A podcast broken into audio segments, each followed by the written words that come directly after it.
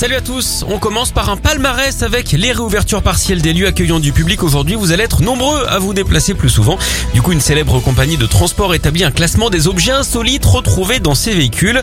Alors, il y a les classiques, un téléphone, portefeuille, clé, et puis il y a le reste, une cravache, ça craint, comme disent les chevaux, une table de chevet, comme David, une roue de secours, un caddie de course, une robe de mariée ou encore un parc bébé.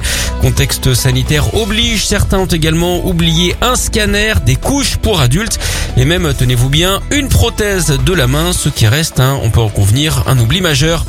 Alors on file en Chine avec cette arnaque. Cinq étudiants sont parvenus à manger gratuitement pendant cinq mois dans une célèbre chaîne de fast-food spécialisée dans le poulet.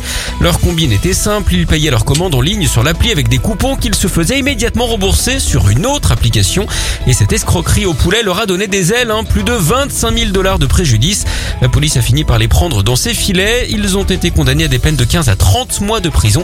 Alors c'était en Chine, hein, mais savez-vous comment on appelle une arnaque à Moscou? Une ruse.